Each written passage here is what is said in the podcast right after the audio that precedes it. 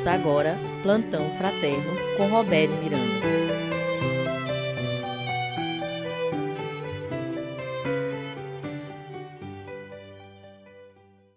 Olá, queridos ouvintes da Rádio Ismael.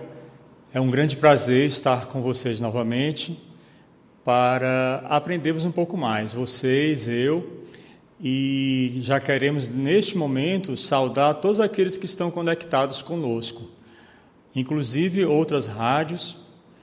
É, quem estiver assistindo ao programa neste exato momento, programa Plantão Fraterno, poderá ter acesso a ele através do aplicativo da Rádio Ismael, do Facebook, como também do YouTube. O tema de hoje é Planejamento Reencarnatório segundo o Espiritismo. Mas antes façamos a nossa prece inicial. Querido Jesus, amigo e companheiro de todas as horas, queremos neste instante, cada um de nós, não somente eu, o Felipe e todos os ouvintes e as ouvintes que estão conosco neste momento, e cada um de nós receba agora, Cristo amigo, a sua luz, a sua paz, e que cada um de nós, ao ouvir tudo que for dito no programa de hoje possa refletir um pouco mais sobre a importância da reencarnação na vida de cada espírito. Precisamos passar por várias encarnações até atingirmos aquele estágio que vai agradar a Deus principalmente. Até atingir o estágio de pureza, porque o nosso destino não é a impureza não é o regresso espiritual. O nosso destino é a pureza e o progresso espiritual. Nos abençoe do começo ao fim, Senhor Jesus. Assim seja, graças a Deus.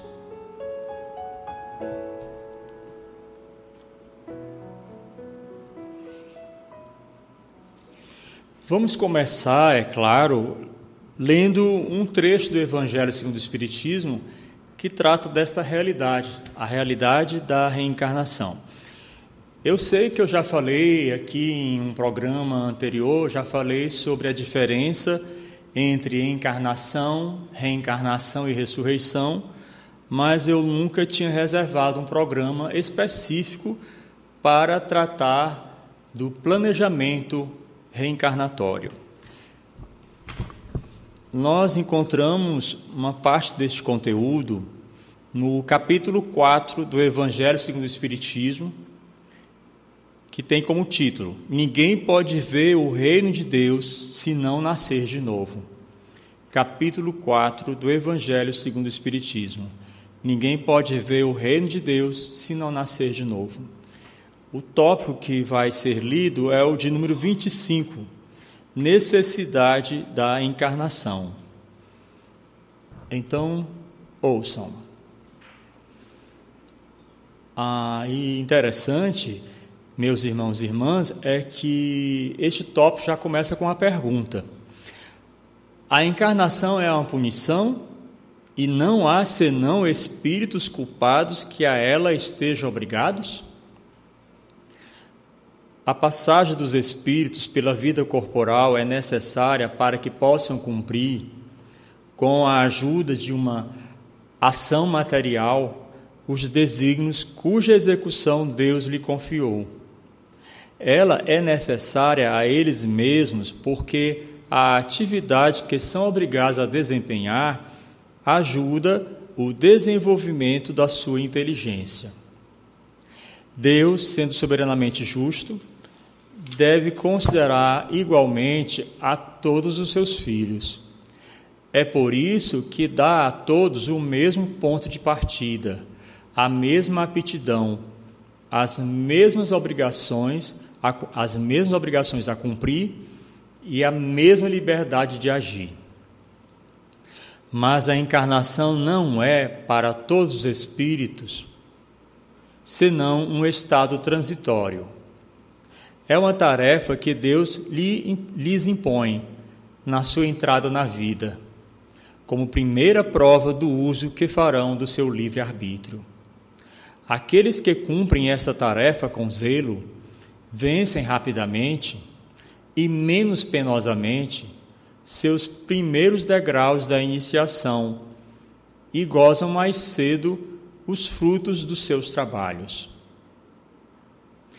E é bem interessante, eu faço questão de reler este trecho, porque vem mostrar o quanto nós devemos zelar por este por esta realidade que acontece em nossas vidas. Aqueles que cumprem essa tarefa com zelo vencem rapidamente e menos penosamente seus primeiros degraus da iniciação e gozam mais cedo os frutos dos seus trabalhos. Então, quanto mais o espírito progredir na sua nova vida, melhor para ele e para aqueles que também estejam ligados a ele. E para uns o processo é mais longo, porque existem espíritos que são teimosos, desobedientes, recalcitrantes e que não procuram se esforçar para melhorarem, para subir, subirem, subirem os graus da sua evolução espiritual. Aqueles, ao contrário, que fazem mau uso da liberdade que Deus lhe concede, retardam seu adiantamento. É assim que, por sua obstinação, podem prolongar indefinidamente a necessidade de se reencarnar, e é então que a encarnação se torna um castigo. São Luís, Paris, 1859. Eu aproveito aqui para voltar à página a fim de recordar a pergunta inicial. A encarnação é uma punição e não há senão espíritos culpados que a ela estejam obrigados? Então acabamos de perceber que a encarnação ela acaba sendo pesada para aqueles que ainda se mantêm praticando os mesmos atos ruins, os atos que desagradam a Deus. Então, para eles, enquanto eles não se consertarem, vai sim estar na categoria de castigo. Mas para outros não há esse peso todo. Até porque quando reencarnam, isso não quer dizer que obrigatoriamente eles vão passar por sofrimento. 26, nota. Uma comparação vulgar fará compreender melhor esta diferença. O estudante não alcança os graus da ciência senão depois de ter percorrido a série de classes que a ela conduz. Essas classes, qualquer que seja o trabalho que exijam, são um meio de atingir o fim e não uma punição. O estudante laborioso abrevia a caminhada e nela encontra menos espinhos. Ocorre de outro modo para aquele cuja negligência e preguiça obrigam a recomeçar certas classes. Não é o trabalho da classe que é uma punição, mas a obrigação de recomeçar o mesmo trabalho. Eu quero aqui aproveitar a situação e citar para vocês um fato que aconteceu na minha vida. Eu sempre fui ruim em matemática. Os meus fortes, na verdade, são é, português, é, ciências. Mas a matemática, a física, a química, a biologia, tudo que em alguma parte envolve cálculos, fórmulas, eu não tenho medo nem vergonha de dizer, eu sou a negação. Eu só sei aquilo que é fundamental: somar, diminuir, subtrair, dividir, regra de três. Ótimo. Mas eu era tão ruim em matemática na terceira série do ensino fundamental, nessa época eu morava em Brasília, que eu tive que repetir.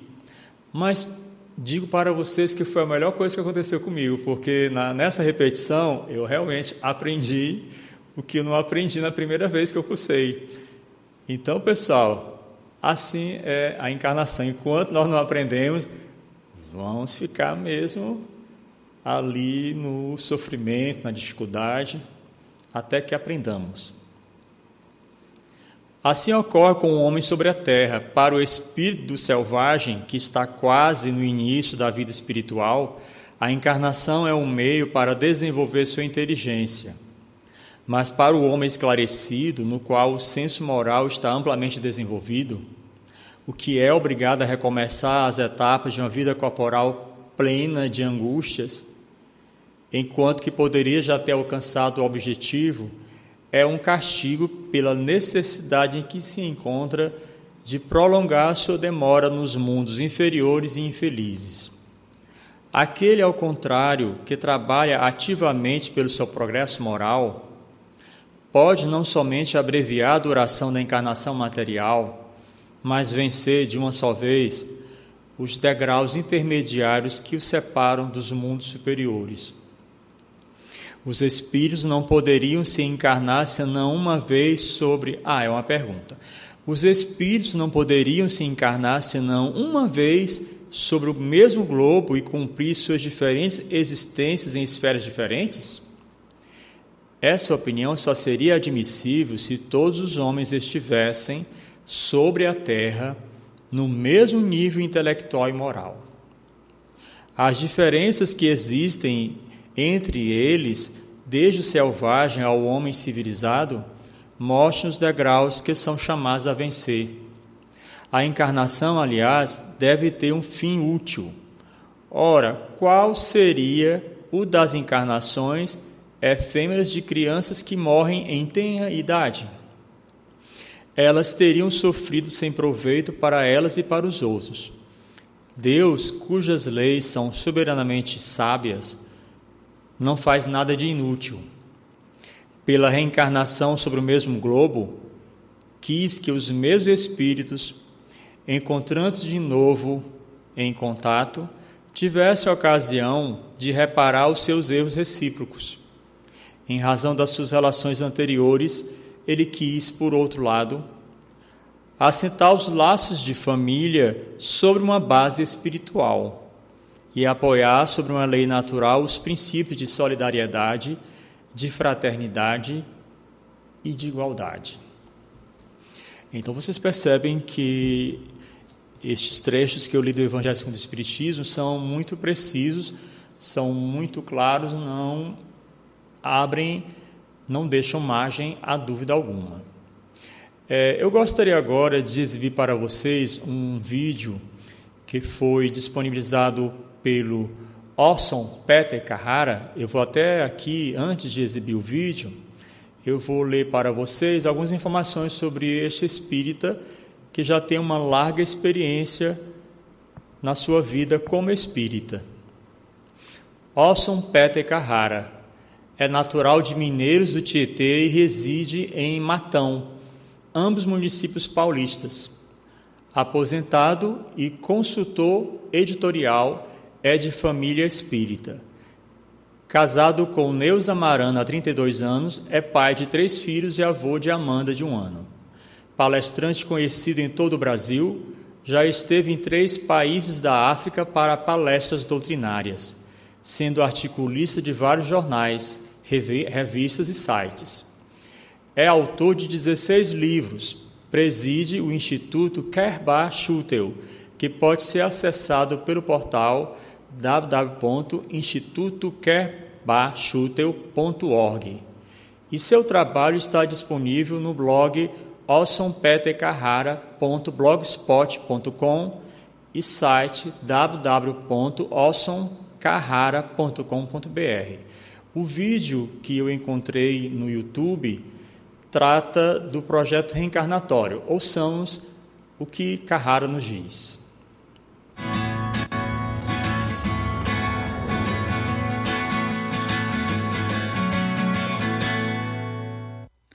Prossiga minutos que podem fazer o dia melhor. Projeto reencarnatório.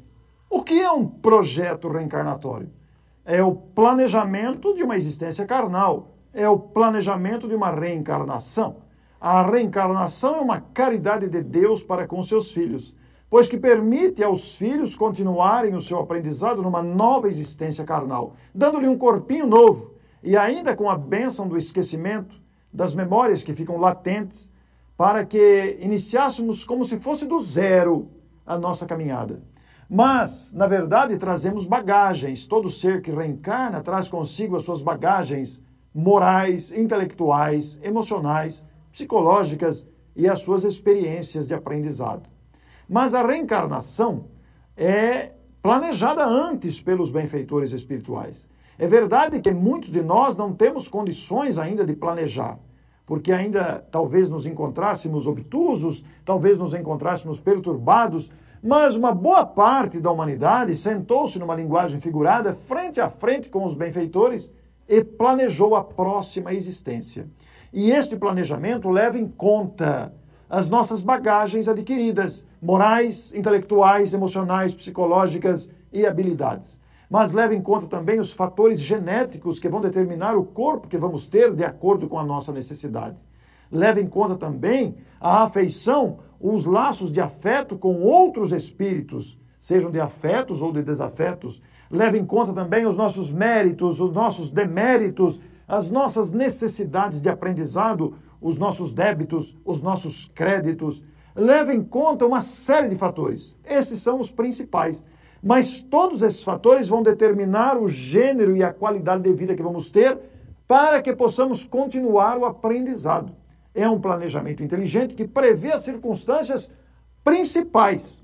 Mas como nós não somos robôs, nem máquinas, a todo instante estamos alterando o planejamento, porque temos a liberdade de agir. E é exatamente nesse efervescer das decisões, nesta liberdade de fazer ou não fazer, nesse planejamento feito antes, que se altera a todo instante, é que nós amadurecemos na experiência e aprendemos. Aí, no retorno à vida espiritual, reavaliamos o progresso que fizemos ou aquilo que deixou, deixamos de fazer.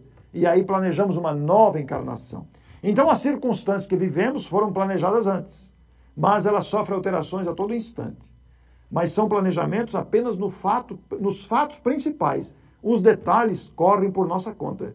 Por isso que é importante termos uma conduta honesta, uma conduta digna e de responsabilidade para com a vida, respeitando a vida, comprometendo-nos com a vida para que bem aproveitemos a nossa atual existência. O assunto é vasto, merece considerações de importância e sugiro ao telespectador que consulte o livro dos Espíritos na questão Escolha das Provas, onde está um farto material disponível para entender mais a questão daquilo que passamos na vida, das circunstâncias que enfrentamos, dos aprendizados que fazemos. Prossigam!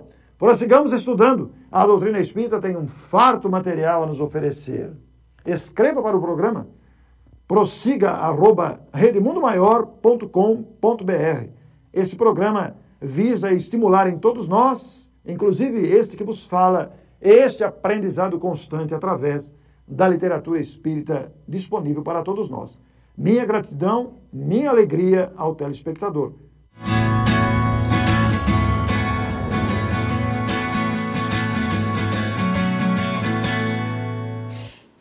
E interessante que o nome do programa do Carrara é muito sugestivo, prossiga.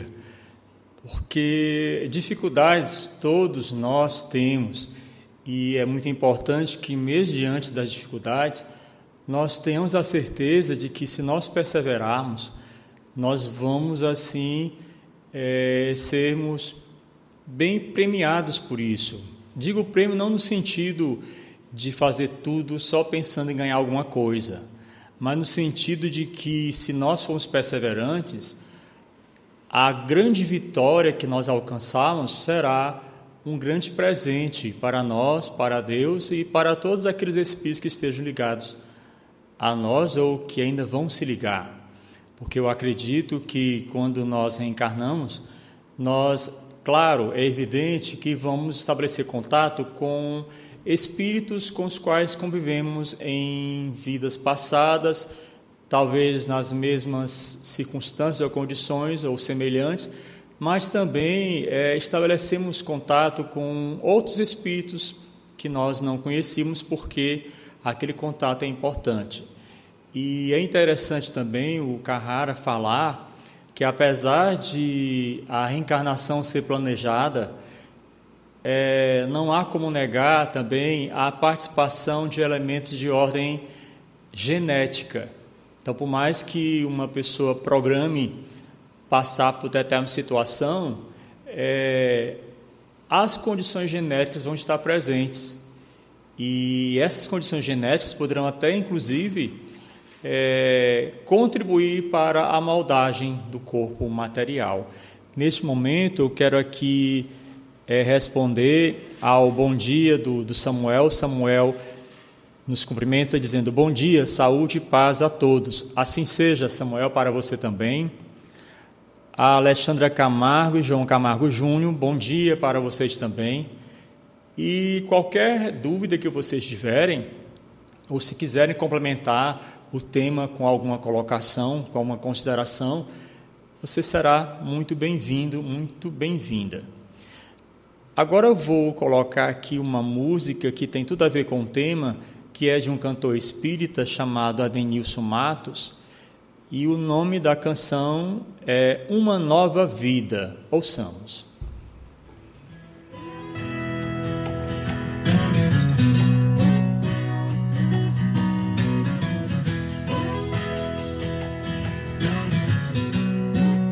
Uma nova vida,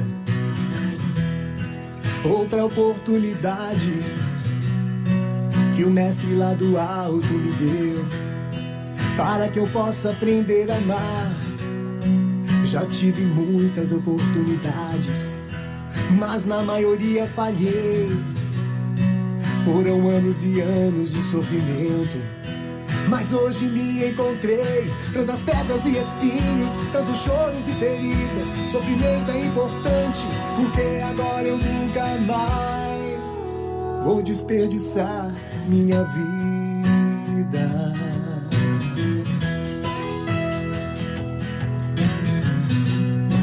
agora tudo é diferente. Estou no caminho correto, eu sei. Ao frequentar essa casa santa, amor, caridade, Jesus encontrei. Essa doutrina consoladora. Quem quiser conhecer, então vem. Respondeu a todas as minhas dúvidas responder as suas também. Eu tinha tantas dúvidas, tudo que acontece nessa vida, sofrimentos, injustiças, mas tudo se respondeu. Causa e efeito, vidas sucessivas.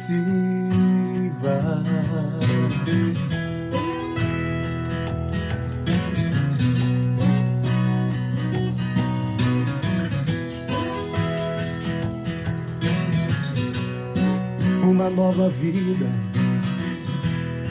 outra oportunidade que o mestre lá do alto me deu para que eu possa aprender a amar. Já tive muitas oportunidades, mas na maioria falhei.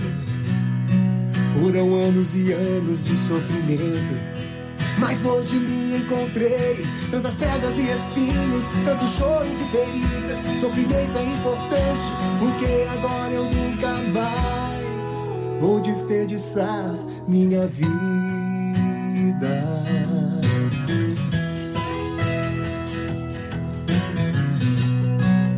Agora tudo é diferente. Estou no caminho correto, eu sei ao frequentar essa casa santa.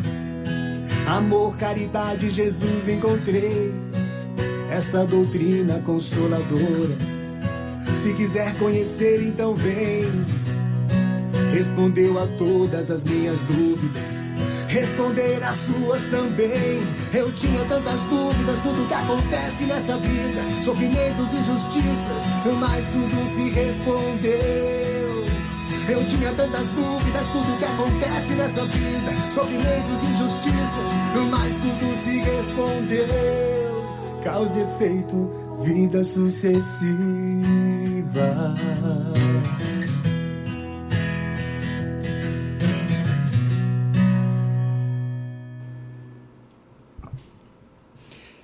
Bem, vou ler para vocês um texto disponibilizado pela Associação Espírita Allan Kardec de São José do Rio Preto, São Paulo. Inclusive, em vários programas eu já citei essa associação aqui, até porque alguns textos eu extraio das publicações que eles fazem e são muito ricos. E o texto que eu vou ler aqui tem como título o meu tema do programa de hoje, do Plantão Fraterno, que é planejamento reencarnatório. É, o texto que eu vou ler, ele tem como autor Antônio Carlos Navarro. E eu vou ler algumas informações sobre ele também. Antônio Carlos Navarro, espírita de São José do Rio Preto, São Paulo, frequentador e dirigente do Centro Espírita Francisco Cândido Xavier, em São José do Rio Preto, São Paulo, estudioso, palestrante e editor de inúmeros textos e conteúdo espírita. Gênero de livros espíritas que prefere: mediunidade, doutrinário. Iniciou seus primeiros contatos com a doutrina espírita em 1986. E eu quero aqui também apresentar mais uma informação, é que o texto do Antônio Carlos Navarro, ele foi, a primeira postagem foi em 28 de outubro de 2014. Mas a Associação Espírita Allan Kardec de São José do Rio Preto disponibilizou esse texto no dia 3 de junho de 2018. Então ouçam o que Antônio Carlos Navarro diz. O Espírito sopra onde quer, ouve a sua voz, mas não sabes de onde vem nem para onde vai. Assim é todo aquele que foi gerado do Espírito. Jesus. João capítulo 3, versículo 8. No diálogo com Nicodemos, o doutor da lei, Jesus diz que o Espírito sopra onde quer referindo-se ao processo de reencarnação. O fato de querer nos remeter à ideia de consciência a respeito do que se quer. O fato de querer nos remete à ideia de consciência a respeito do que se quer, e por isso mesmo, quem quer algo ou alguma coisa tem motivos, necessidades, objetivos. Depreende do texto que a imortalidade é apresentada com a existência do espírito antes e depois da formação e decomposição do corpo físico, e que o espírito tem consciência daquilo que está querendo. Por extensão, se o espírito quer soprar a vida em determinado lugar, tem consciência das condições locais, de quem serão seus pais se há irmãos o aguardando, da posição moral de todos, nível social, educacional, material e financeiro, incluindo a religião praticada pela família, etc. Olha que interessante. Antes de o espírito reencarnar, no planejamento já são apresentadas a ele todas as condições, todas as circunstâncias que ele vivenciará, vivenciará no seu retorno a um determinado plano, especialmente a Terra, que, como nós sabemos, é, um, é uma localidade, é uma região, um mundo, né? está na categoria de mundo, que experimenta provas e expiações, e nós sabemos quantos têm que voltar aqui para a Terra para progredir espiritualmente. E já foi dito também por alguns espíritas que no Brasil reencarnaram várias pessoas que conviveram na época da Segunda Guerra Mundial. Algumas pessoas até que geraram sofrimentos físicos e até psicológicos em outras pessoas. Então nada é escondido. Quando um espírito define é, o tipo de vida que ele quer ter, ou as condições que ele pretende vivenciar, nada é escondido desse espírito. E é muito importante que haja essa predisposição para aceitar. Por que eu estou falando isso? Porque numa leitura que eu havia feito também a respeito deste tema, é, o que eu vou falar agora, inclusive, chega a ser até dúvida para muitas pessoas mas será que sempre somos nós mesmos que projetamos, que planejamos esse retorno, que planejamos a reencarnação? Nem sempre. Por quê? Porque a resposta é essa, nem sempre.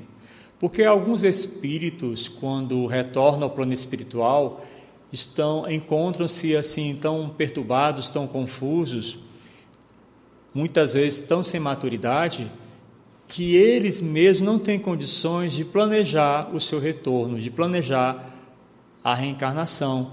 E aí entram em cena os benfeitores espirituais. Então, para aqueles que, devido ao seu grau de perturbação, é, inquietude, imaturidade espiritual, não têm condições de planejar a nova vida, eles contam com o auxílio dos benfeitores espirituais e, neste caso, muitas vezes são eles que dizem para ele: Olha, diante de tudo que você vivenciou, de tudo que você experimentou, é, é melhor que você vá por aqui, que você procure é, é, reencarnar em tal localidade, em tal país, vivenciando aquelas condições, porque como você ainda se encontra é, num período ainda de indefinição, de confusão, de perturbação, é, e você precisa amadurecer um pouco mais no espírito, então você precisará atender a nossa orientação. E, pessoal, existem casos em que existem espíritos que são tão assim resistentes que não querem, que não querem retornar, por mais que tenha sido dito, esclarecido e confirmado é, a necessidade urgente do, do retorno daquele espírito para a Terra, por exemplo, alguns são resistentes. E neste caso, acontece o que talvez alguns de vocês já tenham ouvido falar, reencarnação compulsória. Então, aquele espírito, ele vai ter que reencarnar sim, naquele momento, em determinado local, vivenciando aquelas condições. É, tem uma participação aqui no programa também agora da Maria de Fátima Cardoso Santos. Bom dia, dona Fátima, que Deus também lhe abençoe. Continuando aqui a leitura, vamos adiante. Como há reencarnações em todos os tipos de famílias e condições, das mais favoráveis às mais críticas, Podemos ainda deduzir que, quanto às dificuldades, os espíritos as escolhem em função de suas necessidades espirituais. Esta interpretação nos remete à questão 258 e seguintes de O Livro dos Espíritos, onde o codificador interpela a espiritualidade superior sobre o conhecimento por parte do espírito do tipo de vida que terá em sua próxima reencarnação. E a resposta é afirmativa, e que o próprio espírito planeja sua futura existência baseado na sua condição atual. E quanto e o que lhe falta para se aproximar um pouco mais da perfeição. Aí vem aqui justamente o que eu acabei de falar sobre é, situações em que o planejamento não é feito pelo próprio espírito, e sim por benfeitores espirituais. O espírito, porém, não pode simplesmente determinar sua vida futura sem consultar os envolvidos, porque estes também têm seus planejamentos, seus direitos e livre-arbítrio. Isso significa que temos que negociar nossa presença em programas alheios, a começar pelos pais, mas principalmente pela mãe e às vezes pedir ou até mesmo implorar pelo aceite de nossa participação em suas vidas, o que nos leva à necessidade de sermos gratos àqueles que caminham conosco durante nossa reencarnação, principalmente os que nos causam problemas e repulsões, porque estes representam a misericórdia divina, nos concedendo a oportunidade de nos reconciliarmos com eles enquanto estamos a caminho. Portanto, as provas e expiações que se apresentam em nossas vidas foram escolhidas por nós mesmos, em função de nossas necessidades espirituais, visando uma condição melhor para nossos espíritos no futuro e foram concedidas por Deus a fim de que possamos nos aproximar da perfeição. Não devíamos reclamar de nada e de ninguém senão de nós mesmos.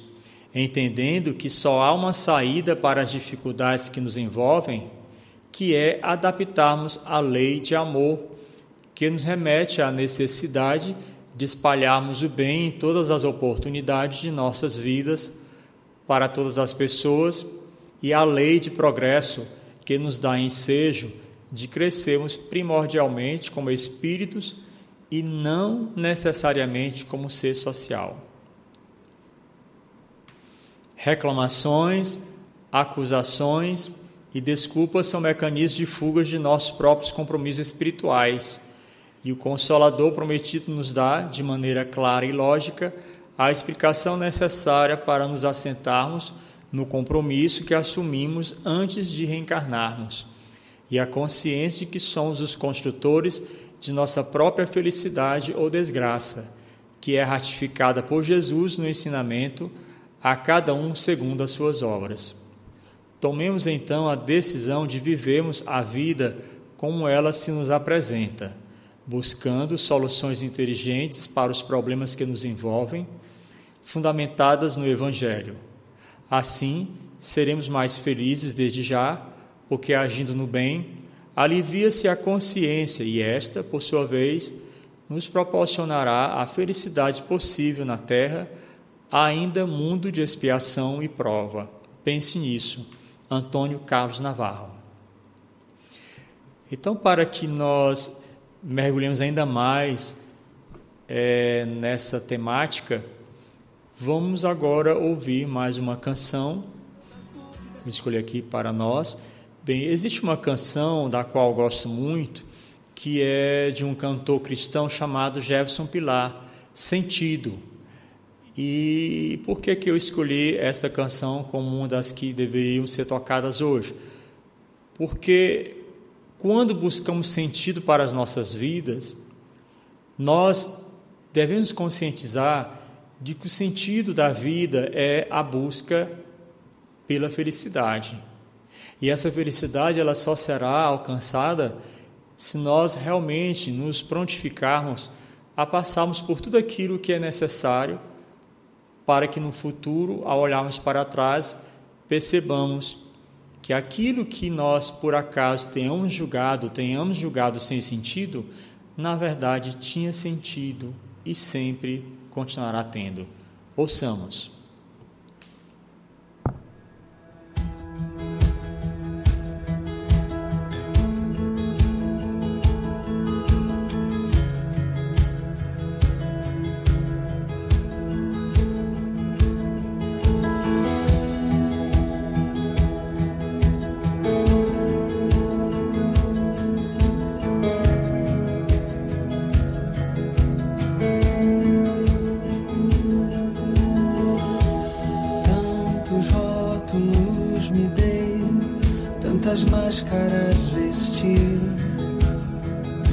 ser alguém sem ti.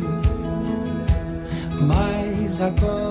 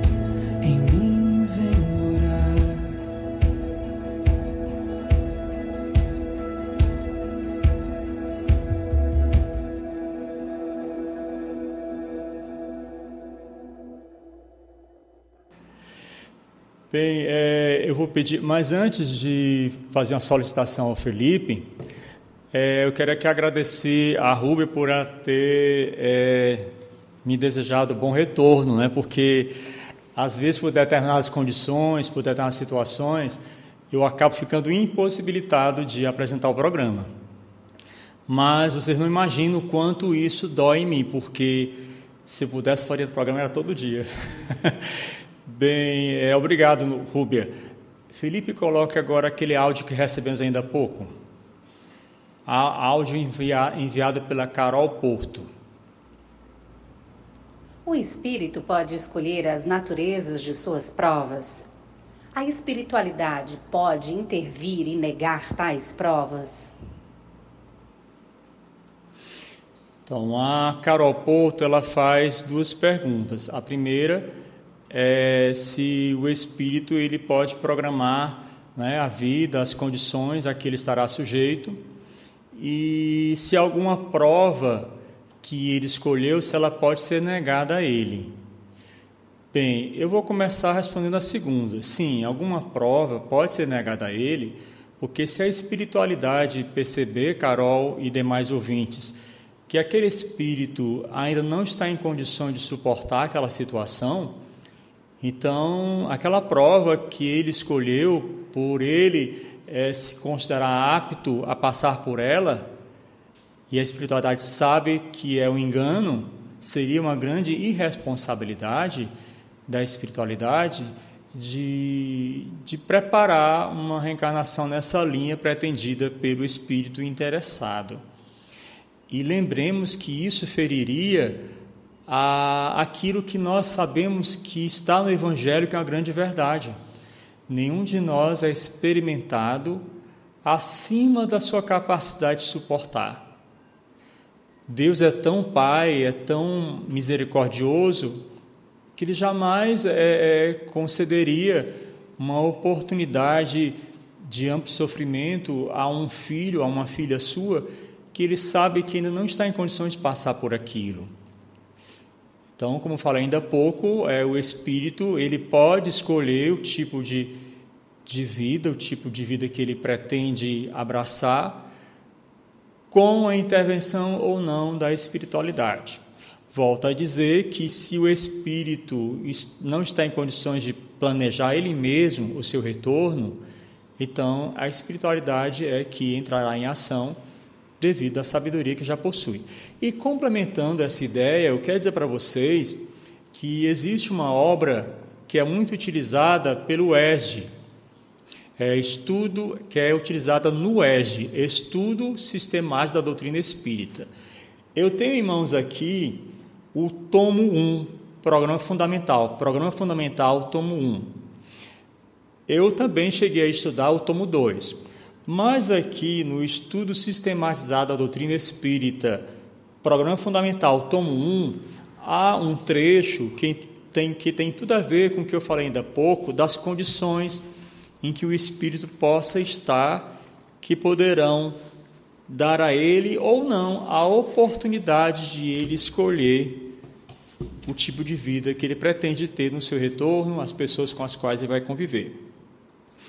Então, aqui na página 218 está escrito o seguinte: A reencarnação, porém, não dispensa planejamento, mesmo em se tratando das reencarnações mais simples. Este planejamento pode ser elaborado pelo próprio espírito que deseja ou necessita reencarnar. Desde, olha aí, ó, desde que ele tenha condições morais e intelectuais para tanto o planejamento pode, no entanto, ser delegado a um espírito esclarecido, caso o reencarnante não ofereça, no momento, condições para planejar a própria reencarnação ou opinar sobre a mesma. O espírito mais adiantado em moralidade e em conhecimento escolhe o gênero de provas por que há de passar, e nisso consiste o seu livre-arbítrio. E lembro novamente, sempre verificando-se a capacidade daquele espírito. Neste assunto, como em outros, sabemos que não existe livre-arbítrio absoluto, mesmo em se tratando de espíritos verdadeiramente superiores. Nada ocorre sem a permissão de Deus, porquanto foi Deus quem estabeleceu todas as leis que regem o universo. Dando ao espírito a liberdade de escolher, Deus lhe deixa a inteira responsabilidade de seus atos e das consequências que estes tiverem. Nada lhe estorva o futuro, abertos se lhe acham assim o caminho do bem como o do mal. Se vier a sucumbir, restar-lhe-á a consolação de que nem tudo se lhe acabou e que a bondade divina lhe concede a liberdade de recomeçar o que foi mal feito. É importante destacar que o planejamento reencarnatório prevê, em geral, apenas os principais acontecimentos que poderão ocorrer no mundo físico.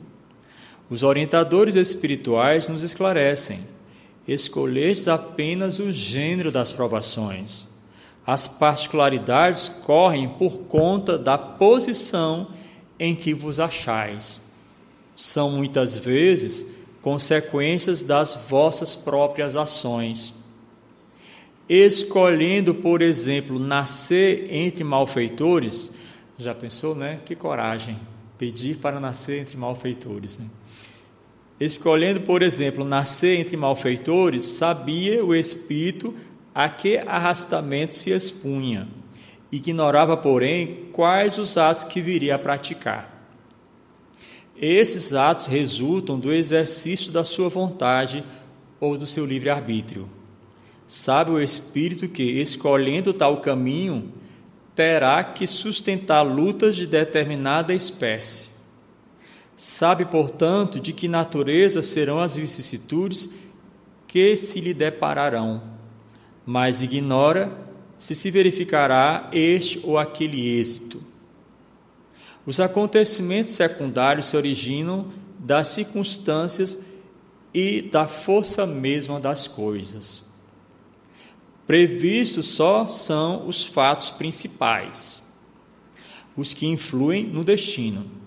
Se tomares uma estrada cheia de sulcos profundos, sabes que terás de andar cautelosamente, porque há muitas probabilidades de caíres Ignoras, contudo, em que ponto cairás, e bem pode suceder que não caias, se fores bastante prudente. Se ao percorreres uma rua, uma telha te cair na cabeça, não creias que estava escrito, segundo vulgarmente se diz. Então nós temos que ter muito cuidado, porque nós não, não, não podemos dizer que 100% daquilo que acontece foi realmente programado ao pé da letra, porque algumas coisas, algum, alguns acontecimentos ocorrem conosco a partir mesmo é, das escolhas que fazemos quando reencarnados, ou a partir também é, de pessoas com as quais nós andemos. E aqui eu me lembro agora, pessoal, de uma situação que, que acontece em algumas famílias de vários membros seguirem o caminho do crime. Eu não vou é, entrar em mais detalhes a respeito de uma determinada família, que é uma família é, muito carente, uma família que eu posso dizer que vive em penúria, vive uma miséria muito profunda, mas é, os irmãos, todos esses irmãos, eu não me lembro se são dois ou são três, eu não tenho certeza, mas interessante, sejam dois ou três, eles seguiram o mesmo caminho, o caminho do crime. E aí eu me pergunto: será que de repente um desses espíritos escolheu estar entre esses outros de conduta errada, com o propósito de ajudá-los a caminhar, a seguir o caminho do bem, a corrigir suas faltas, e de repente ele não consegue é, se desvencilhar de determinadas situações e ele acaba se envolvendo de tal forma que se ele não tiver cuidado, ele vai estar fazendo a mesma coisa que os outros estão fazendo, porque a missão dele, tenhamos em mente, a missão de cristão algum, a missão de espírito algum, a missão de nenhum ser humano pode ser fazer o mal.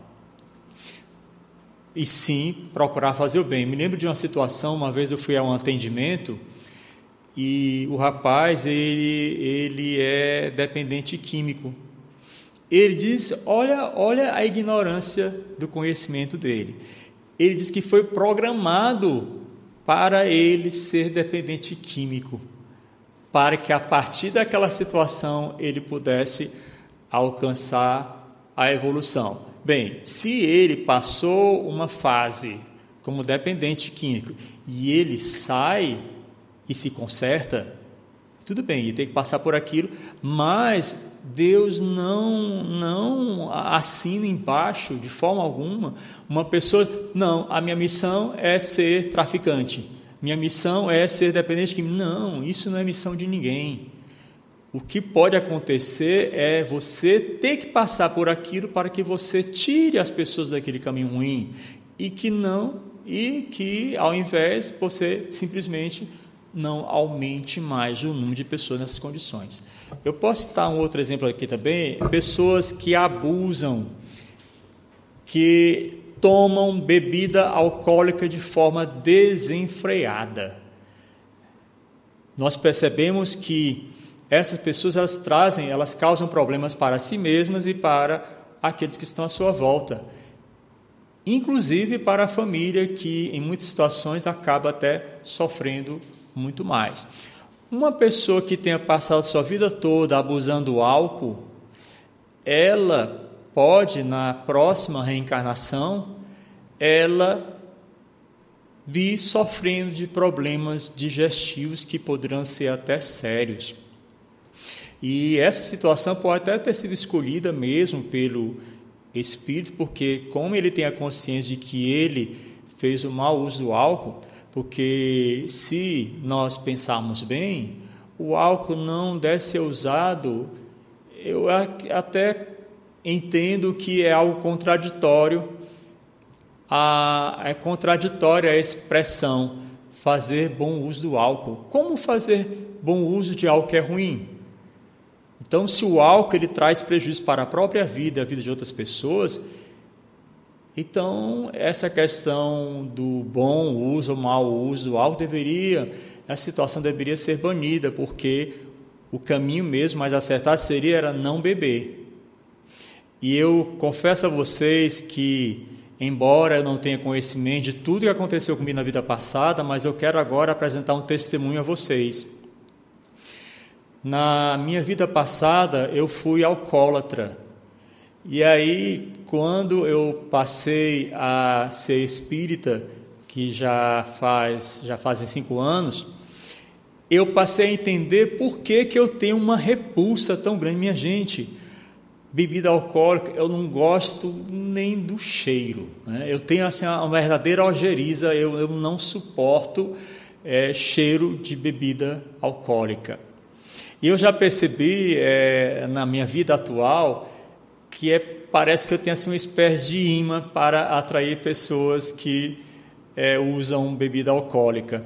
E na minha própria vida eu tive um pai que era alcoólatra.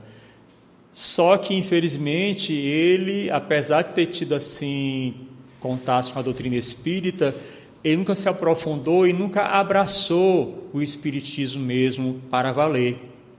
E aí ele buscou a felicidade na Igreja Católica, foi para a maçonaria e também teve contato com o Espiritismo, mas nenhum desses caminhos que ele poderia ter utilizado para melhorar foi suficiente para ele, porque ele, infelizmente, ele não conseguiu deixar o álcool. Por causa do abuso de bebida alcoólica, ele teve um câncer no esôfago mas eu acredito que já se passaram 23 anos do seu, do seu desencarne. Acredito que hoje, no plano onde ele se encontra, ele não está mais com a mesma mentalidade. Por que, que eu digo isso? Porque ele teve várias oportunidades para conhecer o bem, para conhecer doutrinas que o conduziriam a uma vida que exigisse dele a renúncia a tudo aquilo que pudesse lhe atrapalhar e aí ele não aproveitou. Mas nós podemos julgar o meu pai por causa disso? Não. Meu pai agiu daquela forma porque ele era ignorante, ele não tinha ainda a sabedoria suficiente para fazer as escolhas que fez. Então, por maior, por mais errada que seja a pessoa, ou até por erros que ela cometa, nós não podemos julgar aquela pessoa, porque só Deus conhece a vida dela do começo ao fim. E sabe como foi que ela se comportou na vida anterior, nas vidas anteriores, sabe como ela está se comportando agora e até sabe como é que ela vai se comportar na próxima vida. Então o julgamento não nos cabe. O que nos cabe é orar pela conversão, fazer como Mônica. Santa Mônica é, rezou 30 anos pelo seu filho. Santo Agostinho só foi se tornar, vamos dizer assim, santo mesmo, aos, aos 28 anos mais ou menos. Nessa faixa de 28, 30 anos. Pessoal, é, eu espero que eu tenha conseguido passar as informações que, que eram necessárias para vocês. Quero verificar aqui agora algumas, algumas mensagens. Então, a Liliane gostou da música que foi tocada, acredito ter sido a, a canção Sentido, não é? é? Todas as vezes que eu coloco essa música, sempre alguém se identifica com ela. É, Lidiane Maria Silva Mendes, bom dia, professor. Ah, é minha aluna. Bom dia, professor Roberto, grande estima. Obrigado, Lidiane. Prazer tê-la aqui conosco.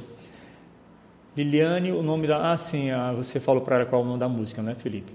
é, Rose Kelly, Rose Kelly Pires, Pires, Pires Marinho. Bom dia, bom dia para você também. Rose Kelly também diz: excelente palestra. Obrigado aí pelo seu apoio, pelo incentivo, porque cada vez que alguém nos elogia, não é para nós ficarmos com o nariz arrebitado, metidos a bestas, né? É para nós é, percebermos que quanto mais caminhamos Quanto mais estudamos, mais devemos caminhar e mais devemos estudar. Vamos preparar agora para o momento final. Assim, a, a Ivana também está nos cumprimentando com um bom dia. Bom dia, Ivana, que bom recebê-la aqui também. Abraço para Dona Rejane. Dona Rejane é a professora Rejane, é? Abraço. Essa aí devia receber uma medalha, porque ela assiste a todas as lives, a todas as palestras, aos programas muito bem, viu, professora Já Um dia você é igual a senhora.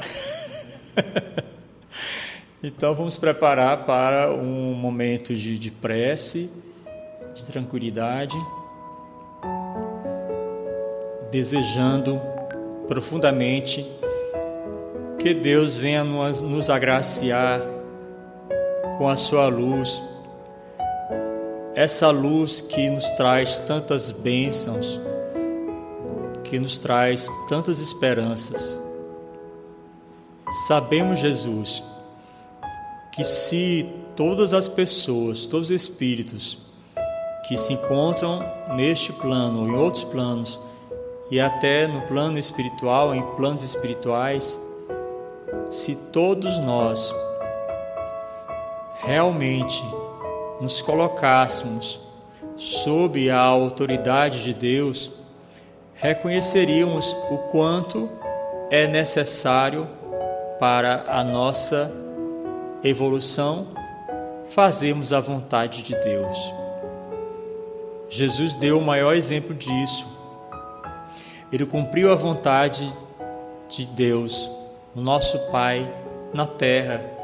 E houve um momento em que ele titubeou, que veio o medo, veio a insegurança de tal forma que ele pediu para que o pai afastasse dele aquele cálice, mas se enchendo de uma nova força, de uma nova energia, porque ele quis essa energia, ele quis essa força,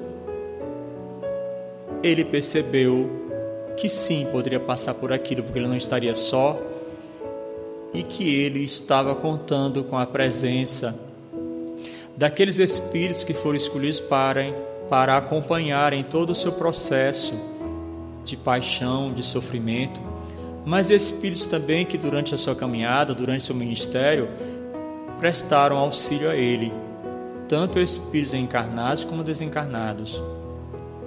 E que nós tenhamos em mente também, amado Pai e nosso querido Jesus, que se nós quisermos fazer o bem, se nós realmente nos propusermos a fazermos o bem, nós contaremos com a ajuda de espíritos do bem também. O anjo da guarda, cada um de nós tem o seu próprio anjo da guarda, cada um de nós também tem o seu mentor, e outros espíritos amigos estarão ali para nos ajudar. Mas se nós nos propusermos a seguir o caminho do erro, o caminho do mal, nós também contaremos com a ajuda, mas não exatamente de espíritos do bem, sim de espíritos envolvidos com o mal. Mas se houver alguma abertura, o Espírito de bondade se aproximará e lhe dará condições para sair, romper com aquele ciclo. Então, amado Mestre Senhor Jesus, que nós, olhando para as nossas próprias vidas, percebamos aquilo que precisamos mudar ainda e também perceber, Senhor, que pessoas nos são tóxicas pessoa tóxica é aquela que arrasta a pessoa para o caminho do erro, aquela pessoa que se apega, que não respeita a sua liberdade, que não respeita o seu livre-arbítrio e acaba até criando condições para você cair. Então, tóxico algum é bom para o ser humano e principalmente para o espírito. Portanto, Senhor Jesus, Queremos agradecer por tudo que aconteceu nas nossas vidas desde a nossa primeira encarnação até a presente encarnação e por tudo que vai acontecer conosco nas futuras encarnações. E só queremos dizer alguma coisa, Jesus. Nós confiamos em você e na sua misericórdia. Esteja sempre conosco. Assim seja. Graças a Deus.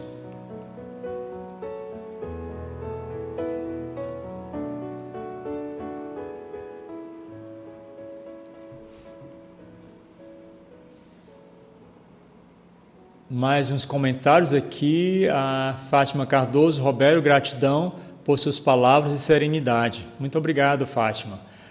Liliane também nos diz: Ok, muito obrigada, queridos. E a Fátima Cardoso também diz a palestra ótima. Muito obrigado, muito obrigado pela contribuição de vocês e não deixem de acompanhar a programação da Rádio Ismael. Que cada um de nós tenha uma excelente semana conduzida sob as luzes de Cristo. Assim seja, graças a Deus. Você ouviu Plantão Fraterno, uma produção da Web Rádio Ismael.